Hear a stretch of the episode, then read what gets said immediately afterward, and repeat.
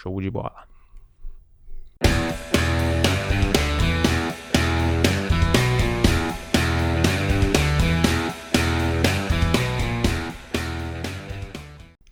Bem-vindo você que nos acompanha. Tá começando agora mais um Money Play, podcast criado para jogar uma luz no mundo das suas finanças.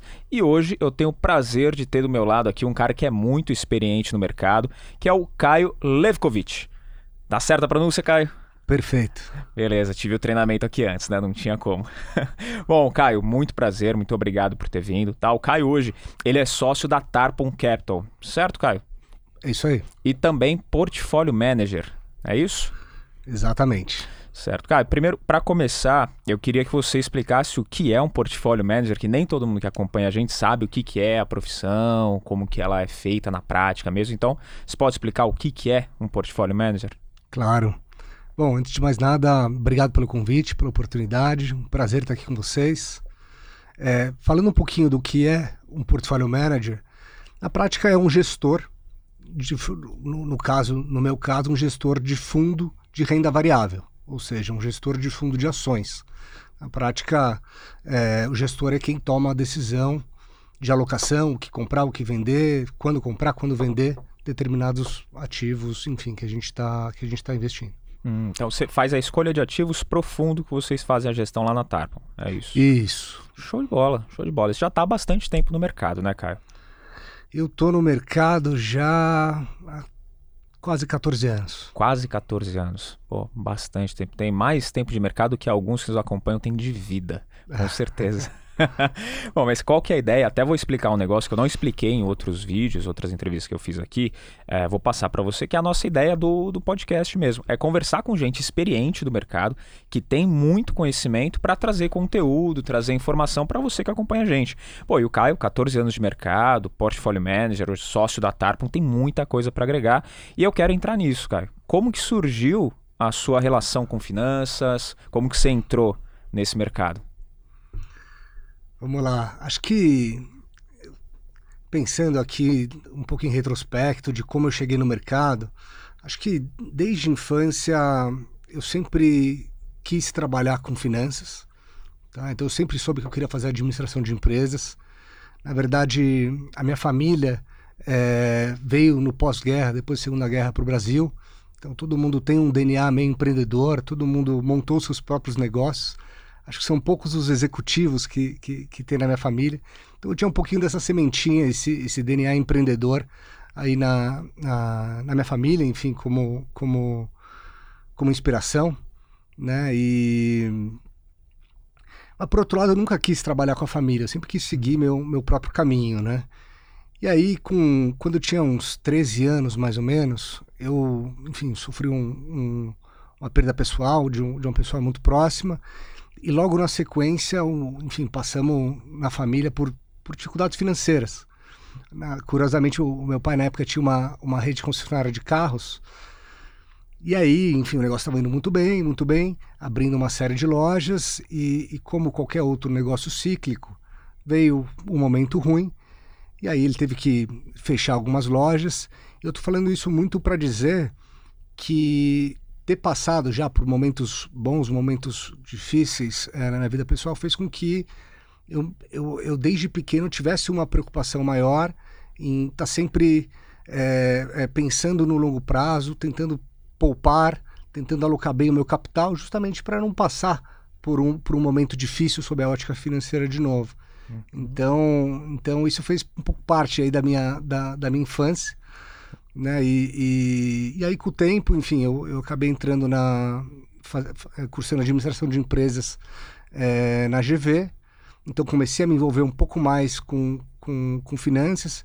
Eu escolhi administração de empresas porque é, é mais amplo, né? Você tem um, uma bagagem aí talvez é, mais ampla e aí você consegue, de certa forma, é, dar profundidade aí, escolher é, segmentos específicos aí do, do, do, mercado, eu acabei escolhendo, escolhendo finanças. Hum, então você teve uma preocupação com o dinheiro olhando, né? ou teve alguma instrução em casa, seu pai falando, ó, oh, aguarda, ou faz isso, faz aquilo?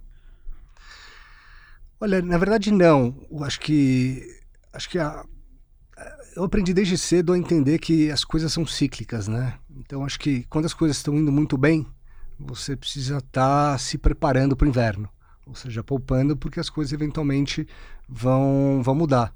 Eu acho que até fazer um paralelo com, com o mercado de capitais e tudo mais é muito parecido, né? Quando está tudo indo muito bem, é hora de você estar é, é, tá um pouco mais precavido, estar tá um pouco mais é, é, é, atento.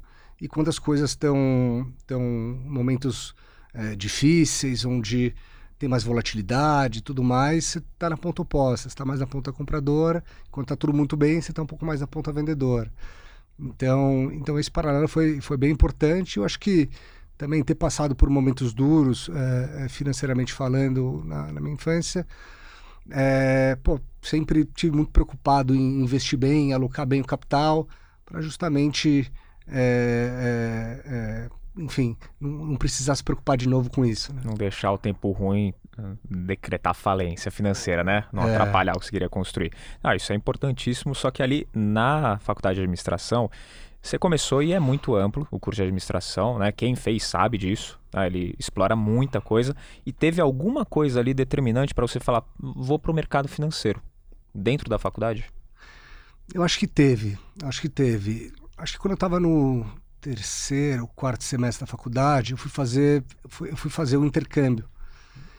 E por um pouco de sorte ou não, ou talvez um pouco de destino aí, eu fui para uma faculdade no Canadá, né? É uma faculdade de administração de, de empresas, onde ele era muito forte em finanças.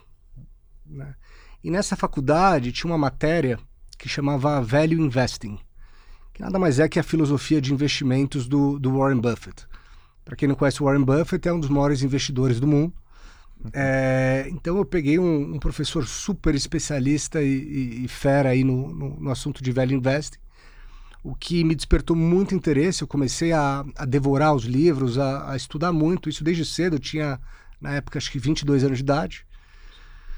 E aí teve até um momento curioso, porque teve, teve um dia que a gente fez uma, uma, uma viagem e uma visita para o Warren Buffett. Nossa, que Em legal. 2008. Nossa. A gente foi passar um dia com ele. E para mim foi assim, é, pô, foi, um, foi, um, sonho, né? Eu já estava estudando, lendo tudo sobre, sobre ele. Que ano que foi isso? 2008. 2008, surreal. Meu Deus. e foi por causa da faculdade mesmo, já tinha esse programa, já era um dia que vocês iam passar com ele. Não teve ah, um sorteio ou você teve que comprar um ingresso para poder ir? Não, foi Nossa. fazer parte do programa. E eu dei um pouco de sorte, às vezes é um pouco dos caminhos da vida também uhum. que me levaram para esse. E aí, nesse momento que, enfim, depois de ter mergulhado aí na, na em finanças, investimentos, para mim ficou, ficou ainda mais claro que era isso que eu queria ser, eu queria ser um investidor. É, e aí foi a virada de chavinha. Hum. E daí, quando eu voltei para o Brasil, foi quando eu comecei a trabalhar. Hum, e aí, já direto no mercado financeiro ou não? Quando você começou a trabalhar? Eu comecei no mercado financeiro, só que eu não no mercado de é, vamos dizer, de empresas públicas, ou seja, não na bolsa. Hum. Eu comecei trabalhando no, no, no, que chama de private equity, que é basicamente investimentos em empresas privadas, né, onde a gente compra participações é, relevantes em empresas, é, eventualmente se envolve na gestão dessas empresas, é, faz todo, executa todo o projeto de crescimento e depois vende a participação que você tem. Então esse foi o meu início de carreira uhum. é, lá em 2008. E tem um fato interessante nisso também, né, que a nossa produção pesquisou, vou falar nisso já, mas pô, sobre o Warren Buffett não tem, né? Cara, quanto você que está assistindo a gente pagaria para passar um dia do lado do senhor Warren Buffett? Se você não conhece, vai conhecer. Até tem livros dele, né? Que ele, a gente pode comprar em qualquer lugar. Ah, mas, pô, vai conhecer a história do cara, porque é o maior investidor do nosso tempo. É, nosso tempo não, que ele já tem 90 e tantos. Ele já tem muito tempo. Mas é o maior investidor que é conhecido hoje no mundo inteiro. Então, pô, sensacional. Isso daí é uma experiência impagável. Certeza que isso daí foi ponto, pô, vou trabalhar com investimentos, né? Não tem como ser diferente. Mas sobre a, a sua entrada no mercado, é, o que, foi de mais interessante nessa empresa que você trabalhou? A empresa adquiria outras empresas, participações, né? E o que, que você viu de mais incrível lá acontecer? Tipo, ah, comprou participação de empresa X, Y, Z. O que, que aconteceu lá que fez ainda o seu olho brilhar mais para esse mercado? Olha, é... a, a, empresa que eu trabalhei, que eu comecei a, a estagiar e fiquei lá cerca de quatro anos, foi o Patra uhum. é uma uhum. das principais gestoras aí de, de private equity do Brasil. Né? Então eu fiquei lá durante um bom tempo só estudando o setor de academias de ginástica. É, e aí, nesse momento, a gente tinha visto uma, uma, uma empresinha pequena que estava começando com um modelo de negócio super inovador, que era a Smart Fit. Uhum. Né? Era do grupo da Biorritmo, então tinham na época 20 unidades da Smart Fit, desculpa, da Biorritmo, tinham 4 unidades da Smart Fit. E aí a gente achou super inovador o modelo de negócio Smart Fit. Era um modelo que já funcionava na Europa, funcionava nos Estados Unidos, mas ainda não no Brasil. E aí a gente falou, poxa, quando a gente viu um cara que cobrava 49 reais por mês e ganhava muito dinheiro, mais do que o cara que cobrava 200, a gente falou, opa, tem uma coisa interessante aí. E aí a gente gastou quase um ano e meio em negociações. Aí o Patra adquiriu na época 50% da, da Smart Fit. Legal. E foi no momento onde, é, até então, eu tinha só, vamos dizer, estado com o chapéu aí de, de investidor. Uhum. Foi quando a gente fez a aquisição e eu fui para a empresa. Né? Então, acho que ter saído um pouco da, da, vamos dizer, dessa visão só de mercado financeiro, de Faria Lima, e ter ido para a empresa, ver como as coisas acontecem na vida real, né, na prática, acho que foi super rico para mim. É, então foi é, foi, um, foi, uma, foi um momento onde a gente é, injetou capital na companhia para justamente crescer. E hoje a Smart Fit se tornou aí uma das, uma das maiores é, redes de academias do mundo. Então é um, um, orgulho bacana aí ter tido a oportunidade de passar é, por, por, por, ter vivido um pouquinho essa, essa história. É, você pode falar que viu o começo realmente, né? Viu crescer e hoje quando o pessoal pensa em academia, pelo menos eu não penso em outra, né? Pô, bate o nome academia na cabeça e fala, ah, faz Smart Fit, você não fala mais academia em alguns lugares. Fala, pô, você faz Smart Fit porque é a que tem, é a que todo mundo conhece. Tem outras crescendo agora, a Blue Fit também tá abrindo em todo lugar, né? Isso. né? Mas Smart Fit é gigantesca, né? Nada de braçada. Bom, e, e além disso, né? Depois que você saiu dessa empresa, aí você foi trabalhar para o mercado já, ou não? Isso, daí eu fiquei, eu fiquei um tempo na empresa, né? Uhum. E logo depois eu fui para Tarpon, curiosamente, que é enfim, já saindo da, da Pátria, você foi para Tarpon direto. Saindo do Pátria, fui para Tarpon. Uhum. Eu fiquei lá um ano, que foi mais ou menos, é, é, é, isso foi em 2011 e foi justamente o momento onde eu comecei também a me envolver com empresas é, listadas na bolsa. Uhum. Então, no, no, na Tarpon, naquela época, a gente tinha investimentos tanto em empresas é, é, privadas quanto empresas listadas na bolsa. E aí eu fiquei um ano na Tarpon e eu saí em 2012 para é, começar do zero é, com outros dois sócios, uma, uma gestora de investimentos, hum. focado em renda variável. Focado em renda variável 100%. 100%. Tá. Hoje a Tarpon ela faz. Qual, qual que é o, o, o, foco da Tarpon exatamente? A Tarpon hoje é, ela administra cerca de 7 bilhões de reais. Uhum. Tá? Então ela tem uma, vamos dizer, uma, uma, um polo 100% focado em investimentos na bolsa, tá? que é a Tarpon Capital. Uhum. Tá? E ela tem outras três gestoras é, de private equity é, focadas em, em, segmentos específicos. Então tem uma mais focada em agro, investimentos em agronegócio e alimentos, tem uma outra mais focada em tecnologia, é, é crescimento e, e saúde, e tem uma terceira focada aí em, em, em serviços é, de software para logística. Tá? E, e, por fim, a Tarpon é, a, ainda é, é, a controladora e maior acionista aí da Ômega, que é uma das principais é, empresas de energia renovável do Brasil. Que legal, legal. Tem os dois fundos e tem essa parte de private equity que você falou, certo? São duas áreas diferentes dentro da Tarpon. Né? Você está mais, o, o, o Caio hoje, mais envolvido com os fundos. Isso, eu estou 100% focado nos fundos de bolsa. Uhum. Tá? Nós somos, tenho mais dois sócios que estão envolvidos diretamente na parte de bolsa. E os times de e, e, e os polos de private equity têm seu, os seus times que são 100% dedicados às suas respectivas estratégias. Hum, e a Tarpon hoje está no total 7 bilhões. Isso. Gestão. Qual que é o maior desafio de, de gerir esse patrimônio, na sua visão? Olha, a gente. Olha, o desafio, acho que mais óbvio é, é tentar ganhar dinheiro e não perder, né? Acho que esse é, acho que esse é o mais, mais evidente. Mas uhum. brincadeiras à parte, acho que a gente está sempre tentando investir com uma cabeça e um horizonte de longo prazo, tá? A gente enxerga as empresas é, enxerga, no caso, a bolsa como um meio para se tornar sócios de algumas empresas. Tá? Então a gente não está olhando para o resultado do trimestre, olhando para a empresa como, como um ticker que você compra na bolsa, mas não, eu estou estudando empresas muito a fundo, eu, eu, meu time, meus sócios e tudo mais, tentando entender muito a fundo quem são as pessoas que estão liderando esses negócios, entender a qualidade do modelo de negócios da companhia.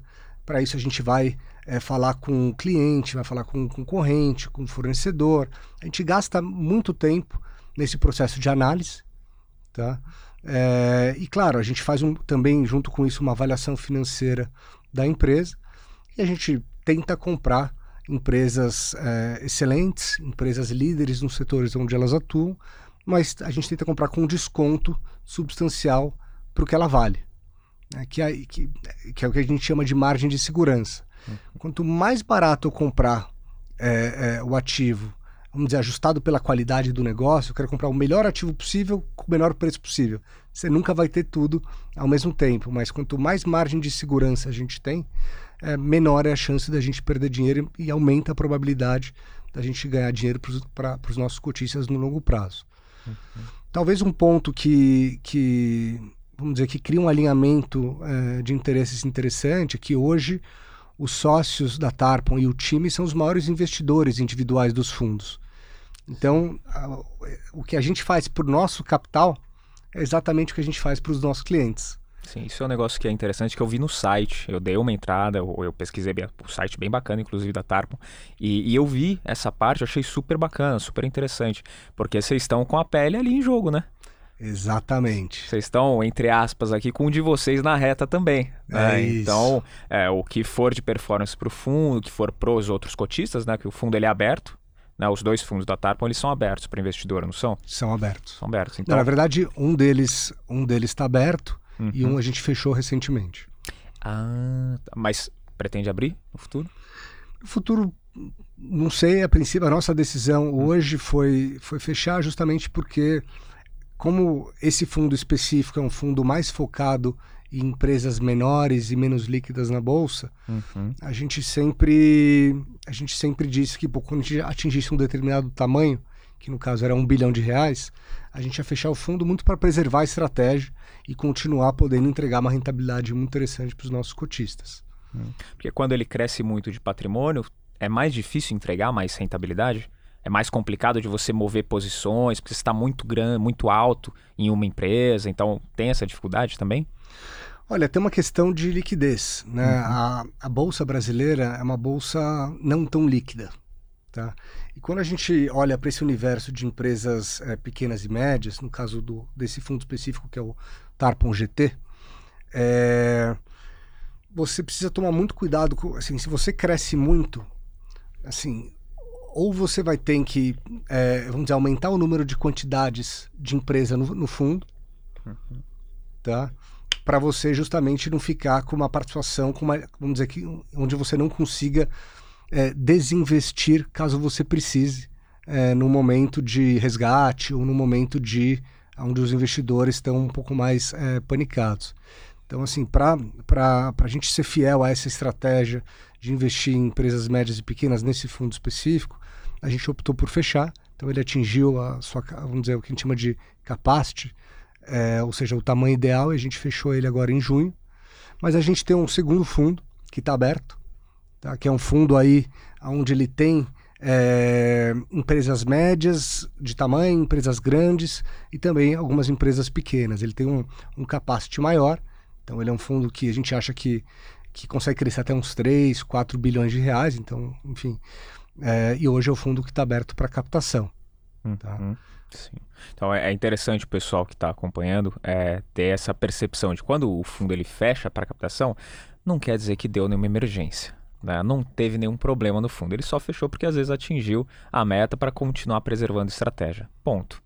Né? Perfeitamente. Ou para recalcular a rota, às vezes isso também pode acontecer, dele fechar a captação. Perfeitamente. Show de bola. Então você cotista do Tarpon GT, é o isso. GT, né? então não se desespere. Tá? Acho que pelo contrário, o fundo está, enfim, indo super bem. Uhum, é, é, tá mesmo. Eu olhei uma olhada na, na performance dele. Tá, é. Esse ano foi quanto que ele entregou até aqui? O fundo está subindo cerca de 12%. Uhum. Curiosamente, os dois fundos estão subindo cerca de 12% e a bolsa está caindo cerca de 4,5%, 5%. Então os fundos foram bem. Claro, rentabilidade passada não, não é garantia de rentabilidade futura. Por favor. Mas a gente está aqui trabalhando para tentar entregar o, o máximo de, de, de valor para os nossos cotistas. Sim. E, e, essa parte, que voltando né, no ponto que você falou, de o pessoal da equipe tem o dinheiro no fundo, eles fazem parte, são cotistas também. Isso é interessante e entra naquele lance, né? É, eu faço o que eu digo, faça o que eu faço vocês estão com dinheiro lá também. Então vocês acreditam no produto. Então é mais um diferencial para quem vai investir. Você acha que isso é bacana, por exemplo, para poder divulgar, as pessoas se sentem mais confortáveis quando alguém fala que tem o capital no fundo também? Olha, eu acho que sim, sabia? Hum. É, pô, se para para pensar, a gente, nós sócios do time, a gente deve ter cerca de, varia, 60, 70, 80, 90% do patrimônio pessoal no fundo. Enquanto o cliente tem 5%, 10%, 15%, alguma coisa nessa ordem de grandeza. Então o que a gente fala é, a gente tenta não errar, mas se a gente errar, vai doer muito mais para a gente do que para os nossos investidores. É. Então esse alinhamento de interesse a gente acha fundamental. Tá? É, fala, pô, se você acredita no que você faz e no que você está fazendo, pô, coloca o seu capital lá. Então acho que a gente também é, é exemplo e tenta, vamos dizer, gerar esse alinhamento é, para os nossos cotistas. Então acho que é fundamental. Sim, e uma curiosidade pura exclusivamente minha, talvez mais gente tenha essa, essa dúvida também, mas você já investia bem antes de entrar na Tarpon, certo? Quando que você começou a investir com o seu próprio capital mesmo? Você lembra? Lembro. Na época da, da faculdade, eu, eu, eu junto com alguns amigos participei de um clube de investimentos. Aí era, enfim, não tinha dinheiro, né? Investia um pouquinho para, enfim, para aprender, para começar a se envolver e se obrigar a estudar. Eu acho que quando você coloca capital, nem que seja um pouquinho, eu acho que isso te traz disciplina para você estudar, se aprofundar e, e, tudo mais. Então, desde a faculdade, é, e aí eu, enfim, comecei a me envolver com investimentos em empresas privadas no Pátria, depois na Tarpo em Bolsa, e aí em 2012 eu, eu fui cofundador de uma gestora é, aqui de São Paulo, de renda variável também. É, começamos pequenininho, Começamos na época com 12 milhões de reais sob gestão, é, de dinheiro de amigos, família, uhum. é, é, familiares, pessoas conhecidas. E, e, foi uma experiência, assim, incrível ter, ter participado aí. É, na época eu tinha 25 anos de idade. 25 anos. Gerindo patrimônio de 12 milhões. Na 12. época a gente começou com 12 milhões. É... Enfim, com 25 anos de idade a gente acha que a gente está preparado, achava que mas a gente vai vendo com, com o tempo, com a vida, que pô, você sempre tem muito para aprender. Então hoje ainda tem muito para aprender, mas foi uma oportunidade incrível, um baita desafio, né? Começar um negócio do zero com 25 anos de idade. Era uma indústria, é uma indústria super competitiva, né? Indústria de fundos de, de, de renda variável. E a gente começou a gestora seis meses antes de começar a pior crise do Brasil. a pior naquela época, né? Porque depois veio pandemia já, mas é, é. Caramba, e aí como é que foi quando começou a crise mesmo? Você estava lá com a empresa, tinha abrido já a, a, sua gestora, e como que vocês reagiram? Né? Com a inexperiência né, ainda da época, comparado com o que você tem de experiência hoje? É, eu não, nem diria inexperiência, mas acho que uma, uma experiência é, é, múltiplas vezes menores do, Sim, que, do que a gente tem verdade. hoje. E a de hoje, claro, muito menor do que a gente provavelmente vai ter daqui para frente, né? Uhum. Mas é... a gente começou no meio de 2012, tá? em setembro. Comecinho de 2013, lá para, enfim, primeiro semestre de 2013, a gente começou uma, uma baita crise política e econômica no Brasil, né? Então, nesse momento, nesses próximos vai 12 meses de 2013, 14, os juros, os juros no Brasil veio de 7 para 14. Né? Então, uhum. pô, a gente é, hoje a gente é órfão né, dos juros altos, né? Porque hoje os, os, juros são baixos, mas lá atrás é, 14. Então, ninguém queria investir em ações naquele momento. Porque o cara falava, poxa, é 14% ao ano sem risco e invisto no CDI. Então a gente teve isso pela frente, né? os, juros, os juros abrindo e os juros subindo nos níveis que subiram, isso impacta muito o valor das empresas. Né? Então, é, junto no momento onde a gente passou por, por uma, uma forte recessão, com o PIB caindo ano após ano, esse era um contexto super desafiador para performar na Bolsa.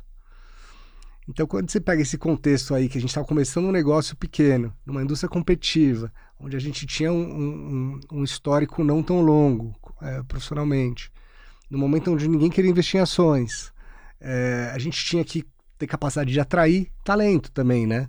E, pô, atrair talento numa empresa muito pequena, você precisa ter uma narrativa muito boa, conseguir engajar as pessoas no seu sonho, no seu propósito, é, ao mesmo tempo performar, é, porque nesse começo também de, de fundo você não tem nem a opção de não ir bem, uhum. né? Porque fala, pô, vocês estão começando, não sei o quê, e vocês ainda não estão bem, então a gente tinha que ir muito bem, é, e fomos construindo o um negócio.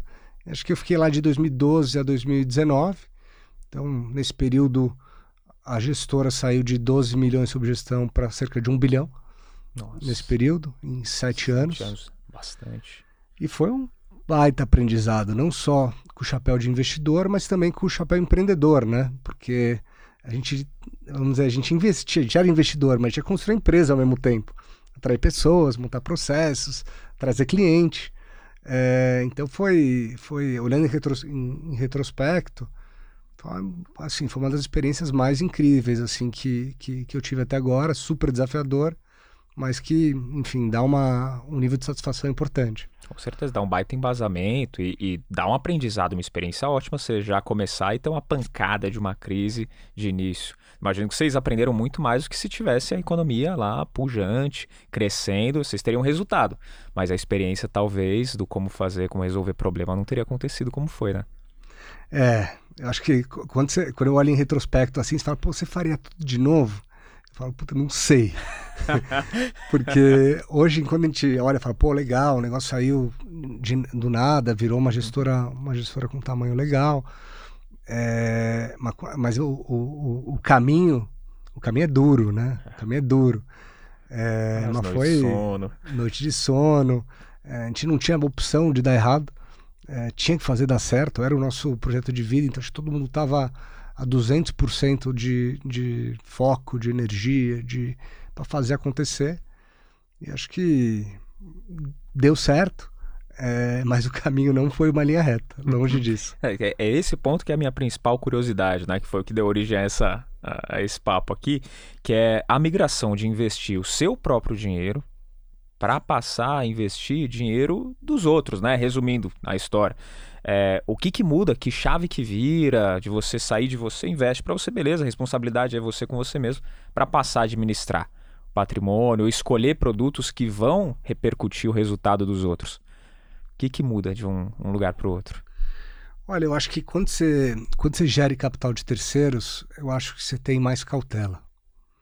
Tá? Porque você está lidando com o patrimônio das, das famílias e das pessoas que estão, vamos dizer, de certa forma, apostando e confiando em você é, muitas vezes anos, que não, que não décadas de trabalho e suor é, pessoal. Então é uma responsabilidade muito grande. Então a gente, a gente acha que, vamos dizer, ter o nosso capital investido ao lado do capital dos nossos clientes, junto, faz com que a gente tenha uma disciplina e não só de buscar um melhor retorno, mas também de tentar, é, vamos dizer, é, buscar os investimentos de menor risco. Eu quero sempre buscar uma simetria de risco-retorno. Ou seja, investimentos onde eu tenho uma baixa probabilidade de perder é, dinheiro com uma probabilidade razoável de ganhar bastante dinheiro. Então, acho que trabalhar com capital de terceiro te traz mais disciplina e, e zelo e cuidado aí com, com, com, o capital das famílias. É, tem que ter um pouquinho mais de, de cuidado mesmo, né, no fim das contas. A pressão aumenta, né? Também. A pressão definitivamente aumenta. A pressão aumenta. Mas é, para cair para essa carreira de portfólio manager, é, tem, a área está crescendo, né, investimentos, acho que nunca se falou tanto, desde quando bateu forte a pandemia mesmo, lá em março de 2020. As pessoas têm procurado mais informação e automaticamente tem mais gente se preparando para trabalhar nessa área também. Para você construir uma carreira de portfólio manager, o que, que você tem que estudar, o que, que você tem que fazer, quais são os pré-requisitos para isso? Olha, a pergunta é excelente e muito difícil de responder, porque não existe, é, não existe uma fórmula mágica, né? Eu acho que é, eu acho que é uma profissão onde você precisa estar o tempo inteiro estudando. É, todo ano que passa, você olha para trás e fala, poxa, é, estou vendo que eu sei um pouquinho mais do que eu sabia o ano passado. Então eu penso muito no nosso trabalho como, como se fosse um, um HD né, onde você vai acumulando conhecimento. Então você pega investidores que a gente estava comentando no começo da conversa do Warren Buffett, por exemplo. Poxa, o cara tá, sei lá, 60, 70 anos investindo. E o cara vai todo ano melhorando um pouquinho, vai entendendo a ciclicalidade do mercado, vai entendendo é, a psicologia do, do, dos entes que participam do mercado, vai acompanhando a história das empresas, é, quais modelos de negócios deram certo, quais não deram, acompanhando os executivos. Então, acho que o tempo joga muito a favor é, é, de você se tornar um, um, gestor de fundos e um portfólio manager. Então, acho que é, é, é tentar sempre estar tá estudando muito, adquirir experiências diversas. Né? Acho que é, talvez no, no, no, caso da Tarpa é, curioso que não só eu, mas os meus sócios também eles, eles são investidores de bolsa há muito tempo, né? então são gestores já há muito tempo, mas todo mundo é, teve experiências também em empresas, é, seja como executivo de empresas, conselheiros é, de empresas. Então acho que essa experiência na economia real, é, pô, acaba que te ajuda muito como investidor é, e vice-versa, né? É, então acho que tentar é, vamos dizer, de certa forma, se especializar, se buscar especialidade, mas também buscar conhecimento diverso. Acho que investimentos é uma mistura de uma série de, de, de, de matérias. Não dá para falar, pô, estude só finanças. Estude também finanças, estude administração de empresas, estude marketing, uhum. estude psicologia de como as pessoas tomam decisões, é, é, contabilidade, direito. Então, acho que quanto mais experiências você conseguir adquirir, melhor investidor você vai ser no, no, longo prazo. E aí vai meio que a ordem natural das coisas, né? Você começou, entrou numa empresa, foi o caminho que você fez. Entrou, você até saiu da curva um pouquinho, abriu a sua, né? E já tinha uma certa experiência, o mercado já investia, mas aí a pessoa ela fazendo próprio, estando parte de uma empresa, ela vai caminhando e a ordem natural é no futuro se tornar, se tiver essas competências, né? Aprender, estudar, e ela pode se tornar um portfólio manager. Eu acho que, eu acho que sim. Uhum. Eu acho que sim, acho que é, acho que requer bastante bagagem, requer, enfim, é bastante tempo, experiências diversas e, e justamente para estar tá ali da, na frente da, da, tomada de decisão, né? Uhum. Você falou bastante coisa que tem que estar tá antenado. Fala, pô, marketing. Tá ouvindo vai falar, cara, marketing para quem vai escolher investimentos, o que, que, tem a ver? Eu queria entender o que, que vocês usam de informação, a base que vocês usam lá na Tarpon para poder escolher os ativos para os fundos que, que vocês pesquisam? Olha, é, a gente tem um processo interno que a gente chama de screening. Né? Nesse screening, a gente, te, a gente desenvolveu um, um, sistema proprietário onde a gente ranqueia todas as empresas da Bolsa de acordo com alguns critérios é, que a gente julga importante, como retorno sobre capital, previsibilidade de, de, de resultado, é, baixa alavancagem e outros critérios que a gente usa, a gente faz esse ranking. E aí, semanalmente, a gente, a gente olha e vê se, se tem ideias novas, oportunidades que eventualmente possam ter, ser interessantes com base nesse screening que a gente, que a gente faz. Além disso, como a gente está o tempo inteiro, vamos dizer, estudando tanto novas oportunidades de investimento, mas também as empresas que já estão no nosso portfólio, a gente está sempre falando com empresários, falando com, como eu disse no começo, falando com clientes, com fornecedores, e de tempos em tempos surgem ideias desses papos. Que a gente liga uma coisa com a outra, fala, poxa, acho que pode ser interessante a gente estudar essa empresa. A gente vai lá e estuda. E esse processo de estudo da, da empresa, ele leva tempo, tá? Então a gente realmente gasta energia estudando cada uma das empresas que a gente investe, que não são muitas, né? Em cada um dos nossos fundos, a gente tem de 10 a 15 empresas. Tá? Então, a gente deve ter hoje, no total, aí de 20 a 30 empresas, vai que a gente na Tarpon é, acompanha. E aí é um processo que não acaba nunca. Né? A gente está sempre revisitando a nossa tese de investimento, vendo que se o que a gente esperava que fosse acontecer de fato está acontecendo. É, a gente faz rediscussões no nosso comitê interno de investimentos. Então a gente está sempre estudando e acompanhando aí a, o, o, desenrolar aí da nossa, das nossas teses de investimentos. Aquele mito que o pessoal pelo menos defende, né? Imagina que é que mercado financeiro é parado, é chato, é engessado. Então esquece, né? Não é isso. É dinâmico, é ativo, tem que estar atento o tempo inteiro, é mais ou menos nessa pegada. Olha, é super dinâmico, é super dinâmico. Que eu estava falando né, no, no, no, no, papo, que eu falei, pô, quando eu trabalhava com private equity, eu fiquei um ano e meio estudando um setor.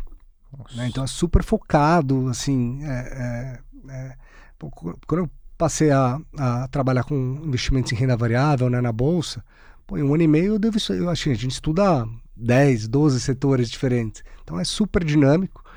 É uma profissão que, enfim, eu gosto muito porque está o tempo inteiro aprendendo. Aprendendo de setores novos, conhecendo executivos de empresas é, é, de primeira linha, empresas de setores diferentes. Então, assim, está sempre aprendendo. Acho que para pessoas curiosas e, e, que gostam de aprender, assim, trabalhar no, no, no mercado financeiro em renda variável é, é uma experiência muito bacana. Quando tem um evento de proporção mundial ainda, igual a pandemia, né? a gente estava conversando um pouquinho de começar a gravar aqui, é, isso balança o mercado inteiro, né? E assim, foi algo que nunca foi visto pela nossa geração. O mercado teve resposta que ninguém nunca imaginava que ia acontecer.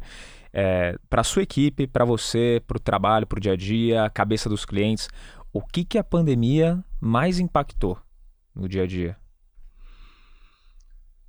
Olha,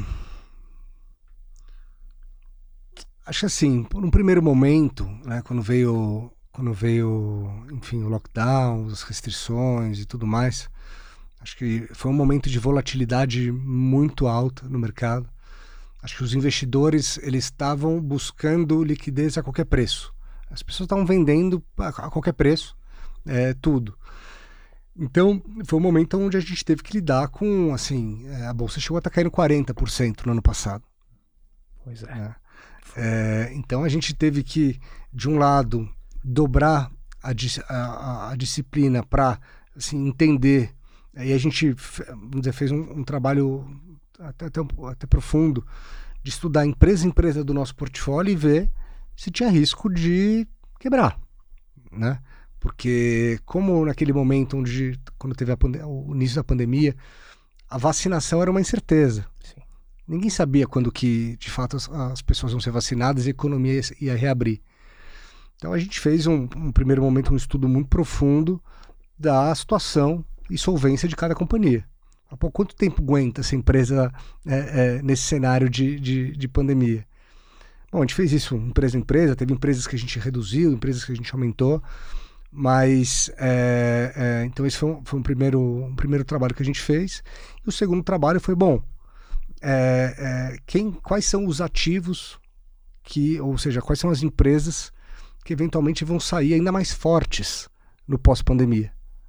E foi um segundo trabalho aí de olhar para o portfólio e entender, tá bom, esse setor, essa empresa vai demorar muito para retomar, ou essa outra empresa é, não, vai sair mais forte, vai ganhar é, market share e vai, vamos dizer, sair numa situação melhor no pós-pandemia. Então a gente fez alguns ajustes de portfólio né, e também, é, nesse momento de volatilidade, a gente tenta usar ela ao nosso favor. Né? É, então, é até uma, uma analogia que a gente faz: fala, poxa, se, se você achava que aquele, aquele prédio, por exemplo, aquele apartamento, valia mil reais se no dia seguinte você pode comprar o mesmo apartamento por 500 reais, você deveria achar bom, é, não ruim. Então acho que esses momentos de pânico é, são momentos onde surgem muitas oportunidades. E a gente tenta, junto com, com, com trabalho, vamos dizer, fazendo um trabalho aí diligente junto com o nosso time, identificar essas oportunidades e essas que a gente chama de assimetria risco-retorno. Né? Hum, hum. Eu quero que você repita essa analogia para deixar bem claro por quê. É, eu comentei contigo, eu vou repetir aqui para a câmera, que teve gente que eu tive contato durante a pandemia e teve 60% de queda no patrimônio e realizou prejuízo. Realizou. A né? companhia aérea, principalmente, teve uma queda brutal porque entrou no desespero. Né? E isso é um problema gigantesco. Isso é um problema gigantesco. Então, repete a analogia só para a pessoa entender quando o mercado despenca, igual foi com a pandemia, por que não se deve zerar a posição? Por que não se deve entrar em desespero e tomar uma decisão dessa, por exemplo? Olha, eu não, eu, eu não ouso dizer que não, não se deve zerar. Eu acho que cada, cada pessoa tem que tomar suas, suas próprias decisões aí de investimento. Hum. Acho que no, no, nosso caso, que a gente é, faz a gestão profissional de fundos, aí as pessoas delegam a nós a, a, vamos dizer, a decisão de investimento. Mas a analogia que eu trouxe é que as pessoas deveriam olhar para, vamos dizer, para as ações listadas na bolsa como empresas, né? Vamos supor que hoje você faz uma avaliação econômico-financeira de uma empresa e você chega à conclusão que essa empresa vale mil, o valor de fato do, do negócio. E ela está negociada na bolsa por mil. Ou seja, você não tem, você não está comprando um ativo por um valor abaixo do que ele é, na prática vale. Agora, vamos supor que a gente tenha uma, uma realização forte e você continua achando que esse ativo vale mil, só que na bolsa você consegue comprar ele por 500 ou 600. Poxa, você deveria achar bom comprar, porque está comprando ativo mais barato. Né? Então acho que é um pouco, é um pouco nessa linha que eu, que eu tentei passar a mensagem, é se aproveitar da volatilidade, é, claro, assumindo que os negócios continuam sólidos, que a empresa, vamos dizer, no caso da pandemia, retome as suas vendas, volte a crescer, é, se isso acontecer de fato, e você achar que você está comprando por um valor muito abaixo do que ela vale, você deveria comprar, não vender. Agora, se você está investido numa empresa que provavelmente nunca vai voltar, aí talvez você deveria vender e talvez comprar um outro ativo. Uhum. É, você colocou bem, né? Tem que avaliar cada caso, né? Falar, pô, não, não zera porque pode trazer mais problemas. Avalia cada caso, mas é, é, essa oportunidade, né? Quando cai o preço do ativo, se você comprou algo que você achou que o preço era justo, por exemplo, de fato estava, né? É, se isso barateia, não faz sentido você vender porque pô, valia o que você pagou, né? Então, ou comprar mais, porque você vai ter mais, sendo que vale aquilo que você já tinha avaliado antes, e aí depois você pode vender com lucro, enfim. Né? O negócio é não entrar em desespero, né? principalmente. Exatamente. E para a equipe, para o pessoal que trabalha contigo lá, quantas pessoas são mais ou menos? Nós somos em 13 pessoas. Em 13 pessoas. E aí, como foi a cabeça do pessoal lá quando aconteceu? Olha, acho que a gente, acho que tudo, tudo passa um pouco pelo, vamos dizer, como que, vamos dizer, os sócios, gestores reagem e passam as informações para o time e tudo mais. Acho que a gente está acostumado com volatilidade. Né? Claro que passar por di dias seguidos de, de circuit breaker, né, que é quando uhum. a, a, bolsa atinge uma queda tão grande que a bolsa para, é, é, poxa, ninguém gosta, né? É um negócio que. É, mas a gente tentou manter a calma. É, a gente tentou, como eu disse, olhar e estudar ativo a ativo, entender as perspectivas de cada um dos negócios, quem, tentar separar um pouco o joio do trigo, quais ativos iam retomar e, e performar é, muito bem, quais ativos talvez ia demorar mais para voltar ou que não ia voltar, fazer ajustes de portfólio. Então acho que a gente gastou muita energia nisso.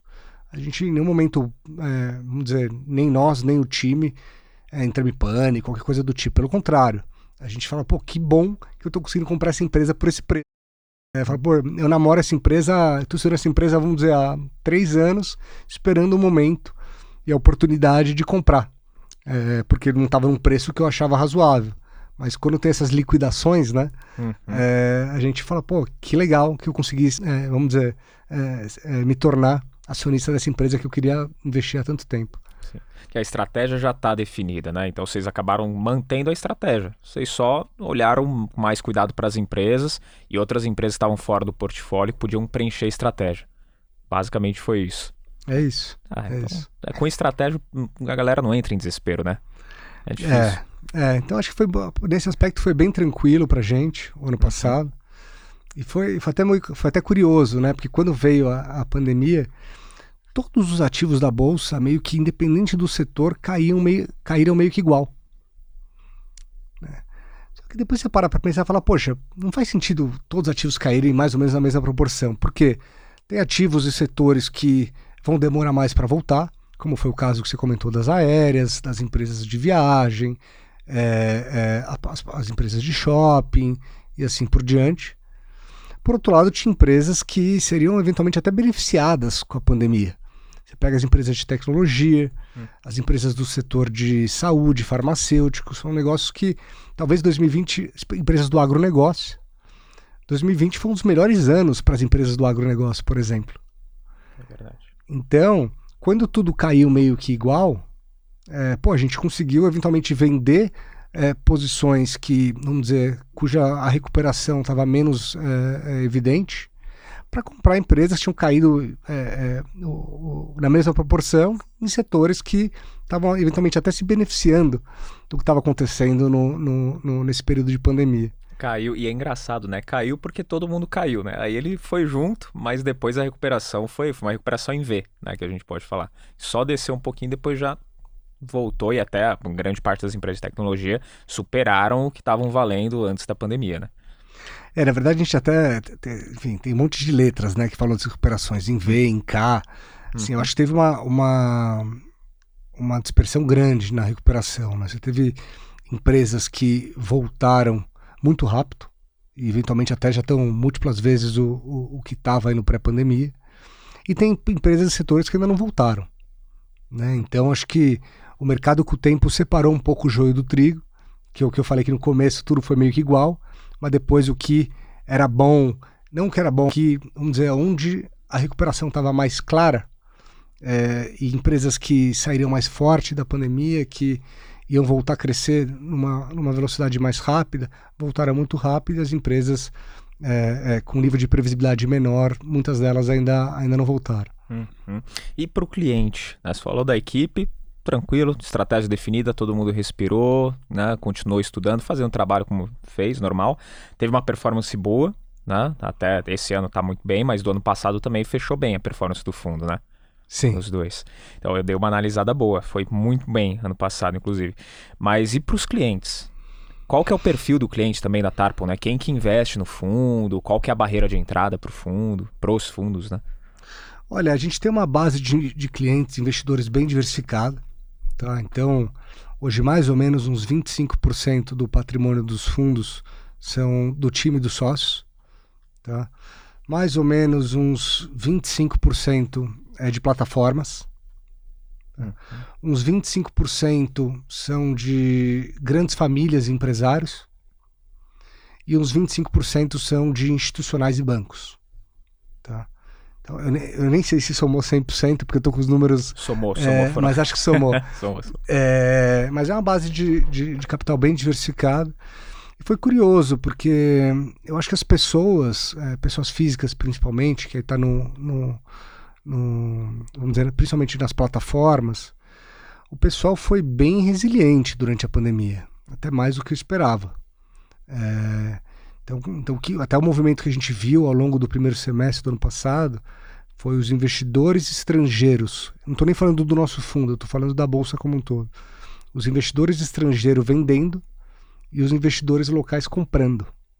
É, e acho que isso também valeu para as pessoas físicas, porque até o ritmo de resgates e tudo mais durante a, a, a pandemia, essa panicada de mercado, ele foi relativamente baixo. Então, o que é uma grata surpresa, que as pessoas estão aprendendo que, que você deveria agir um pouco na ponta oposta, né? Comprar na baixa e vender na alta. Então acho que as pessoas aos poucos estão estão estudando e, e, se familiarizando aí com, com, com, essa volatilidade. Você não recebeu nenhum nenhum cliente desesperado lá querendo resgatar tudo, zerar a posição, tirar o dinheiro do fundo? Ou teve alguém que chegou a fazer isso? Olha, acho que todo dia tem aplicações de resgates, né? Acho que uhum. isso, é, é, isso é algo normal para gente. Mas não houve uma, um aumento é, versus a média de uhum. resgates. Eu acho que teve até, inclusive, muitos que aplicaram mais nesse momento de baixa, que é justamente com a, com a mesma lógica. Ele fala, pô, eu estou comprando indiretamente, porque eu estou comprando cotas de um fundo que investe em empresas num momento de cota depreciada. Então, eu estou comprando num bom momento. Então, isso foi, isso aconteceu, foi uma grata surpresa. O GT ele bateu o 1 bilhão foi no ano passado, ou não? O GT bateu um bilhão agora no, no meio do ano. Ah, foi agora. Tá. Que, aí vocês fecharam Isso, mesmo A gente captação. fechou o GT e o fundo que está aberto para captação é um fundo chamado Tarpon Warro. Uhum. E o Tarpon Warro, você falou a estratégia médias e grandes empresas, né? Isso também. Tem um pouco de empresas, de empresas pequenas também, mas o perfil de liquidez do fundo, é, é, é, vamos dizer, são empresas um pouco mais líquidas. Uhum. Entendi. Mais líquidas, que aí tem mais negociação em bolsa. Isso, né? exatamente. Para o pessoal entender. Mais facilidade de comprar e vender. Isso. Né? Show de bola. Bom, e eu queria entender é, sobre a Tarpo, tem, tem muitas gestoras de, de capital né, no mercado, mas é, tem alguns pontos da Tarpo que eu achei bem legais, né, olhando no site mesmo, pesquisando sobre a empresa. Eu queria que você destacasse os, os diferenciais da Tarpo. O que, que a Tarpo tem de estratégia ou de cultura que destaca a Tarpo no mercado? Boa pergunta. Eu acho que assim, eu acho que talvez um dos principais diferenciais nossos, eu humildemente falando, é a gente tenta ser mais autoral nas teses de investimento. O que significa isso? A gente não, não sai comprando o que está todo mundo comprando. A gente tenta primeiro criar nossa própria visão sobre algo, é, geralmente é, buscar ativos que por alguma razão estão mais fora do radar. Né? E a gente tenta enxergar antes os movimentos. Porque assim, é, comprar o que está todo mundo comprando, provavelmente é, a probabilidade de você ver algo que ninguém está vendo é menor. Porque os holofotes estão nessa empresa. As empresas da moda, que está todo mundo animado e comprando. É, as grandes oportunidades, a simetria, é quando você enxerga antes algum movimento importante ou identifica alguma, vamos dizer, uma, uma, uma oportunidade, cria uma tese de investimentos antes do resto. Porque quando todo mundo perceber, assumindo que a gente está certo, que, que, que a tese é, é essa, o, os níveis de preço já vão ser outro. E aí você ganha toda essa valorização. Então acho que o principal, o principal diferencial da Tarpon é ter um portfólio mais diferente, com teses mais proprietárias, talvez aí mais, mais, mais autoral. Acho que a consequência disso é, é, é, vamos dizer, os nossos fundos são bem mais descorrelacionados com a indústria. Porque a gente tem empresas que estão no índice Bovespa, empresas que estão fora do índice Bovespa, é, empresas que é, estão presentes no radar, no, no, nos fundos de, de, em poucos fundos do, do mercado. Então, o nosso portfólio de empresas é um portfólio diferente. Então, acho que geralmente as pessoas que, que buscam aí um fundo mais descorrelacionado, os fundos da Tarpo têm, têm uma característica legal nesse aspecto. Uhum. Acho que talvez o segundo ponto que a gente já comentou é o alinhamento, né, que é o Sim. skin in the game, né, uhum. né, que é o que a gente faz para o nosso capital, é exatamente o que a gente faz para os nossos clientes. E, por fim, acho que a gente tem um, além da, dessa bagagem de mercado financeiro e de investidor de bolsa já há muito tempo, é o que eu comentei que todo mundo já teve experiência na economia real. Isso ajuda muito na hora de analisar empresas. Porque a gente acha que fazer análise financeira não é o grande diferencial, porque a planilha aceita tudo, né? A gente está muitas vezes na, na Faria Lima, acha que as coisas são fáceis e tudo mais. E acho que ter vivido o dia a dia de uma empresa ajuda a gente a entender a probabilidade das coisas acontecerem, a, a importância das pessoas, dos incentivos, do, do, das, do, vamos dizer, das metas, da, dos sistemas, de todo como, como que é feito toda a parte de estratégia de marketing, enfim, entende a fundo como funciona o negócio. Acho que já ter vivido isso ajuda quando a gente coloca o chapéu de investidor. Acho que talvez esse é um, é um diferencial importante aí da Tarpon também. É, isso é um ponto bacana. Até conversei com. Não, não, não vou lembrar agora, né? Mas me veio o pensamento que, que veio aqui e falou: pô, eu, eu estive na indústria também, estive no mercado, na economia real, dentro de empresas, e facilita avaliar uma empresa porque a bolsa ela é muito reativa e ela trabalha muito com antecipação. Né? Então, quando você está na empresa, não acontece nada do dia para a noite para amanhã ela valorizar ou desvalorizar 5%. A empresa segue normal. Então, se você já frequentou o mercado, você já fez parte ali da economia real, você sabe como avaliar mais mais fácil, ter uma experiência maior para poder dar um preço certo para a empresa. Tá? Porque o mercado ele tem essas oscilações que, enfim, na empresa não mudou nada no dia a dia, mas o mercado ele pode reagir de uma forma diferente. E da outra parte, que é a antecipação que você comentou, achei bacana. Porque as pessoas, quando vão comprar ou quando tem alguma coisa muito no holofote, o preço já foi, a oportunidade já passou. Se você descobre antes, quando todo mundo vai olhar para o que você olhou aqui, aí você pegou a valorização. É mais ou menos isso. Vocês têm uma área ou alguém ali que foca bastante nisso também. Eu acho que todo o time e os sócios e gestores, a gente está o tempo inteiro olhando para isso. Uhum. É, claro, algumas vezes a gente erra, a gente tenta acertar um pouco mais do que a gente erra aí, mas, mas tem dado certo. Acho que, e acho que é muito do, do perfil nosso, do DNA da casa. Acho que, acho que faz parte ali do, do nosso dia essa curiosidade de tentar enxergar antes os, alguns movimentos. É, é pelo, pelo histórico, performance do fundo, tem acertado mesmo. Né? é o que a gente pode avaliar. Agora, é, sobre. Você comentou que tem a, a, parte de capital privado, que é fechado, né? Isso daí não tem investidores de fora pondo dinheiro nessa parte dentro da Tarpon, ou tem? Investidor pessoa física, por exemplo, no private equity. Tem investidores terceiros, sim. Uhum. É, então, ambos, ambos, tanto a parte de private equity quanto a parte de bolsa, a gente tem clientes também. Uhum. E, mas também somos individualmente na física investidores importantes dos fundos de private equity. Hum, Tem essa, essa conversa, esse intercâmbio das áreas, então. Não é ah, o fundo é isso, acabou, os dois fundos, e private equity é outra coisa, é outro setor e acabou. Vocês têm essa troca entre as áreas. Temos, temos. A gente divide o mesmo escritório. Hum. Tá? Então, isso acho que promove, é, vamos dizer, promove interações. Às vezes você está num café, troca uma ideia de uma. E o que é muito interessante, depois eu posso até dar um exemplo curioso aí que aconteceu durante a, a pandemia, é que assim, essa turma que está olhando para a tecnologia, olhando para novos modelos de negócios, novas tendências, é, vamos dizer, modelos, disrupti modelos de negócios disruptivos é, é, é do momento, geralmente estão em setores que eventualmente tem o seu paralelo na bolsa. Né? Então, assim, nós como investidores, a gente precisa estar o tempo inteiro também olhando para as novas tendências, porque todos os negócios eventualmente têm algum risco de se tornar obsoleto em algum momento. Então, eu preciso garantir que aonde eu estou investindo, é, vamos dizer, ele, ele tem aí um, um, um vento nas costas é, e está alinhado aí com as tendências de crescimento, olhando para o que está acontecendo em China, Estados Unidos. Então, essa troca promove muito conhecimento e às vezes gera alguns insights aí, como gerou aí no, no, no, no passado hum. é, que foi bem interessante. Até do passado, teve alguma coisa que você viu? Isso desde quando você começou lá, estagiário, quando você estava lá né, visitando o, o, seu amigo Warren Buffett. É, teve alguma coisa que você viu de lá que, que você olhou e falou, putz, daqui a 10 anos isso e realmente, 10 anos depois, isso já não existe mais, já é uma área obsoleta, uma empresa talvez obsoleta? Olha, isso acontece bastante, né? A gente, assim, acho que tem um lado bom e um lado ruim de de, de, de estar no Brasil, né? Acho que o, o, o lado bom, vamos começar pelo lado ruim, o lado ruim é que a gente está sempre atrás no sentido de inovações. É difícil ver uma grande inovação que veio do Brasil. Né?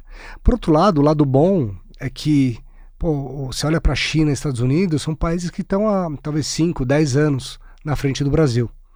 Então, muitas coisas que estão acontecendo lá hoje são coisas que vão acontecer no Brasil daqui 5, 7 anos. É, e aí, enfim, a gente tenta sempre estudar a fundo essas mudanças de comportamento, novas tendências e tudo mais desses mercados também de fora para tentar antecipar tendências aqui do Brasil. Hum, interessante. Interessante. Comportamentos das pessoas mesmo, vocês acabam estudando para ver pô, o consumidor, para essa área que a gente investe aqui no futuro, será que vai ter campo? Vocês olham isso também? É, vou te, vou te dar um exemplo assim. É, pega o setor de tecnologia, o setor de e-commerce, por exemplo. Poxa, o setor de e-commerce tem um nível de penetração, ou seja, a quantidade de transações é, né, que são realizadas online nos Estados Unidos e na China, e na China múltiplas vezes as do Brasil. Né? Uhum. A gente acha que essa, o processo de digitalização é um caminho sem volta. Né? Isso vai acontecer. É, isso está acontecendo. E acho que você pega o Covid, essa pandemia que a gente passou, ele só acelerou algumas tendências. Né? E aí, talvez fazendo um paralelo com o que você comentou, dessa sinergia entre as, as nossas, vamos dizer, nossa, os nossos polos de private equity e o polo de bolsa, teve até um, um, exemplo curioso. Nesses polos, a gente tem um investimento numa empresa chamada Pet Love, que é aí um dos, dos maiores e-commerce pets do Brasil. Né? E aí, quando veio o lockdown e fechou as economias, ou seja, o varejo físico fechou, é, poxa, a turma da Pet Love falou pra gente, falou, vocês não têm ideia o crescimento que a gente está tendo é, aqui no digital, no online, nas vendas online. É, começou a crescer assim, assim muito, muito, sem precedentes. A gente falou, opa, que interessante, teve um shift de uma mudança de canal, do canal físico para o canal, pro canal, pro canal online. E aí a gente estava estudando uma empresa na, na, na, Bolsa, que tinha acabado de fazer IPO na época, que uma parte do negócio é justamente, é, ela, ela faz toda a digitalização do pequeno e médio varejista. Ela monta o e-commerce do pequeno e médio varejista em coisa de 10, 15 minutos. E a gente vê isso que está acontecendo na Pet a gente falou, esse negócio vai, vai explodir, vai, vai crescer muito, porque imagina um pequeno e médio varejista ficando 18 meses sem faturar se ele não tiver um e-commerce. É, e pô, a gente conseguiu antecipar, fez um investimento nessa empresa listada na, na, na Bolsa, foi um investimento espetacular, uhum. é, mas muito, foi muito fruto dessa, dessa troca que a gente teve aí entre a área de bolsa e a área de private equity. Hum, então, informações que ajudam aí na performance, na escolha dos, dos fundos, por conta dessa conversa, essa interação que tem das áreas. É, acho que às vezes ajuda. É. Não, às vezes ajuda. Não, é bom, é bom. Trabalhar essa energia de trabalho ajuda. E tá todo mundo com o mesmo foco lá dentro também, né? Claro, cada um na sua área, mas o foco é trazer performance, tanto de um lado quanto do outro. Isso, isso. Certo. Muito bom, muito bom. E queria extrair uma visão de futuro também, né? Aproveitar que você está aqui, você está estudando bastante, muito, né? Imagino que você não dorme, pelo menos tem família também. Né? Claro, claro, tem, tem família. família te vê durante a semana. Vê, vê, é. claro. Mas é, uma previsão, Caio. O que você acha para os próximos 10 anos, por exemplo? Uma coisa que você vê hoje, você fala, isso daqui ou não que vai ficar, cravar, mas que tem o potencial de ser obsoleto, de no futuro isso já não, não fazer mais parte do nosso dia a dia. Tem alguma coisa que você observou que está nessa, nessa tendência? Olha, é, é difícil de fazer uma afirmação dessa. Talvez se eu puder inverter e falar o, comentar os setores que a gente está mais investido e que a gente acha que tem, o Brasil tem mais vantagens competitivas e essa e... seria a segunda pergunta. ah, então, então, então vou pular essa difícil da primeira e vou para vamos para a segunda. Então bora, pode ir. Legal. Bom, acho que assim a gente aí no, nos dois fundos a gente tem investimentos é, é, em setores diversos. Tá? A gente tenta criar um portfólio é, com aí cada um, cada um dos fundos tem de 10 a 15 empresas, né? Em, em setores que são descorrelacionados, a gente tenta gerar uma boa diversificação sob a ótica de portfólio. E aí talvez, quando a gente olha o Tarpon GT, os principais setores onde ele onde ele está investido é no agronegócio, no setor de logística e portos. E esses são os dois principais. Tá?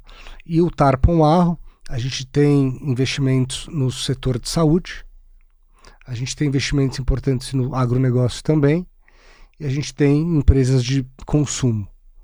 Tá? Isso, vamos dizer, falando de forma um pouco mais agregada. Né? E aí, um pouco o que a gente tenta fazer é falar: poxa, olha para o agronegócio. Talvez é um setor super relevante para a economia brasileira, né? quase 25% do, do PIB brasileiro.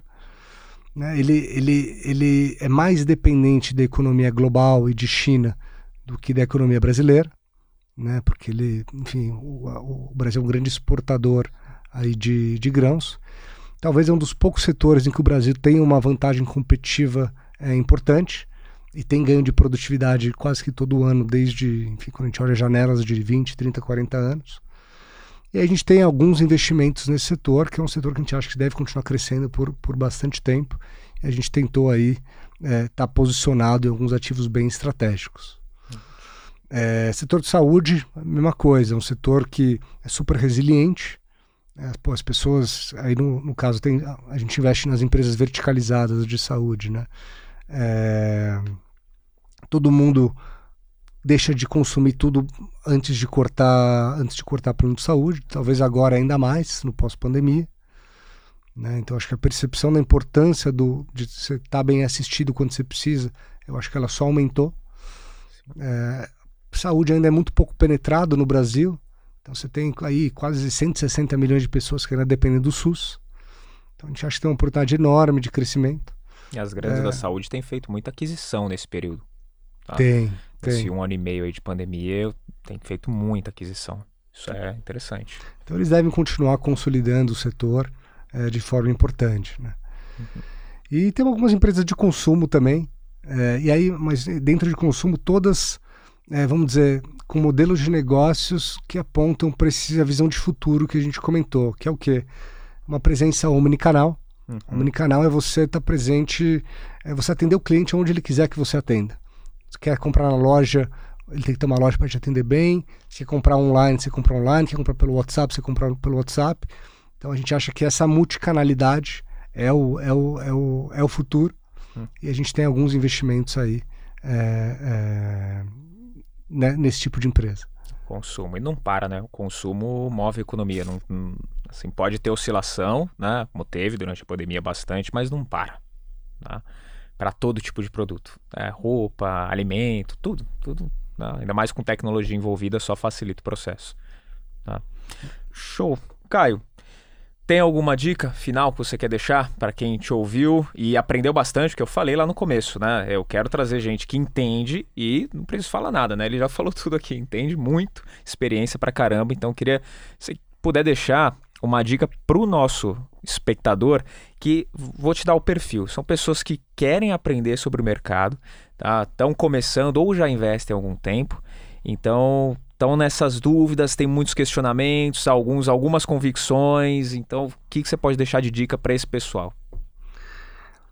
Olha, se eu puder dar, dar alguma dica, enfim, humildemente, eu acho que é tá sempre estudando, tá com a cabeça aberta, cabeça aberta para mudar de opinião, cabeça aberta para aprender coisas novas, cabeça aberta para aprender com os erros. Né? Acho que é um, é, um, é, um, é, um, é um contínuo aprendizado onde você vai acertando, vai errando e vai tentando cometer novos erros, né? não erro, os erros que, que você já cometeu. Então, acho que é muito estudo, é muita leitura. Eu acho que talvez uma, uma dica bacana é acompanhar as cartas dos gestores. Você tem várias é, gestoras de investimento que escrevem cartas, onde ela, onde ela discorre sobre a sua visão sobre o, o, o cenário macroeconômico, sobre as empresas, por que ele está comprando, por que ele está vendendo, o que está dando certo, o que não está. Então acho que é estar tá antenado, estar tá de cabeça aberta. É, é, acho que talvez esses são os pontos mais relevantes. Ah, e duas coisinhas só. Mercado financeiro é sorte para ter resultado? Olha, eu acho que no curto prazo, acho que eventualmente você pode ter sorte. Eu acho que no médio e longo prazo, eu acho que é, assim, não dá para você ter sorte sempre, né? é, e como esse é, vamos dizer, é, é uma, é uma, jornada de longo prazo, assim, você olha, pô, eu quero ficar 30, 40, 50 anos. Eu não posso só contar com a sorte. Eu espero ter sorte, acho que sorte é, é sempre bom, mas eu acho que a gente tem que, nós como, como um time, e, enfim, no caso da TARP, como, como a gestora, é tentar se tornar cada vez melhor, aprender com os erros, estar com a cabeça aberta, estar sempre antenado, estudando, porque no longo prazo acho que não dá para ter sorte sempre, né? É isso, é, você já matou aí o que eu ia colocar depois. Também não é mágica, né? Não é do dia para noite, é longo prazo para poder ter resultado, né? Então é longo prazo, é longo prazo. A gente fala, pô, quando fala, pô, qual o perfil de de, de assim, as pessoas deveriam investir em renda variável olhando para o longo prazo. Uhum. Tá? Porque é o que você falou. Às vezes o preço da ação de um dia para o outro sobe ou cai 5%, a empresa não mudou. Então, assim, no, no médio e longo prazo, o preço da ação tende a convergir para o crescimento de lucro das empresas. Então, se uma empresa cresce, em média, 20% ao ano, no longo prazo, é, em média, você vai ter ganhado 20% ao ano. É, claro que o, o, o caminho é, não é uma linha reta, né? Você tem os ruídos. Acho que também é muito importante os investidores separarem o que, que é ruído do que é fundamento. O que, que a gente está num, num, mundo onde a gente tem muita informação. É separar o que de fato é importante é, e estar tá sempre atento ao fundamento das empresas. Então a gente tenta às vezes sair um, tirar um pouco desse ruído que tem político, econômico, de curto prazo e olhar para o fundamento das empresas. Pô, essa empresa tem capacidade de crescer seus lucros durante bastante tempo? Eu estou pagando um preço razoável por, por isso? Então, então é ótimo, a gente está muito atento a isso. É, é, como as empresas vão evoluir no tempo e tentando se aproveitar dessa volatilidade quando o mercado, é, vamos dizer, exagera para um lado ou para o outro. Ótimo. Muito bom, Caio. Muito bom. Só tenho a agradecer, de verdade. A cabeça foi só fazendo ah, Dá para colocar aquele meme depois, né? O cara explodindo a cabeça durante o papo aqui, de verdade. Foi muito bom. Tá? Queria agradecer mais uma vez a participação. Se tiver oportunidade de novo no futuro a gente voltar a conversar, vai ser uma honra. Tá? Muito obrigado. Obrigado a vocês. Foi super divertido. Adorei esse papo com vocês. Então conta com a gente. Sempre que vocês quiserem, estamos à disposição para ter esse bate-papo e, enfim, Show de e bola. atualizar. E como que o pessoal acha a Tarpon? A gente está no nosso site, tarponcapital.com.br. É, tem todos os nossos contatos e a gente está também os nossos fundos nas principais plataformas aí. Quem tiver interesse em saber mais, é só entrar em contato. Ótimo, muito obrigado, cara. E a gente fica por aqui, mais um Money Play. Espero que você tenha ouvido bastante coisa. Pô, esse vídeo aqui é para assistir no mínimo três vezes. O cara deixou de conteúdo aqui é brincadeira, tá? Mas muito obrigado por acompanhar a gente até o final. E se você curtiu, se você gostou de tudo que você ouviu, deixa o like, comenta aqui embaixo o que que você mais aprendeu com os ensinamentos que o Caio deixou aqui na mesa pra gente. Fechado? A gente se vê no próximo Money Play.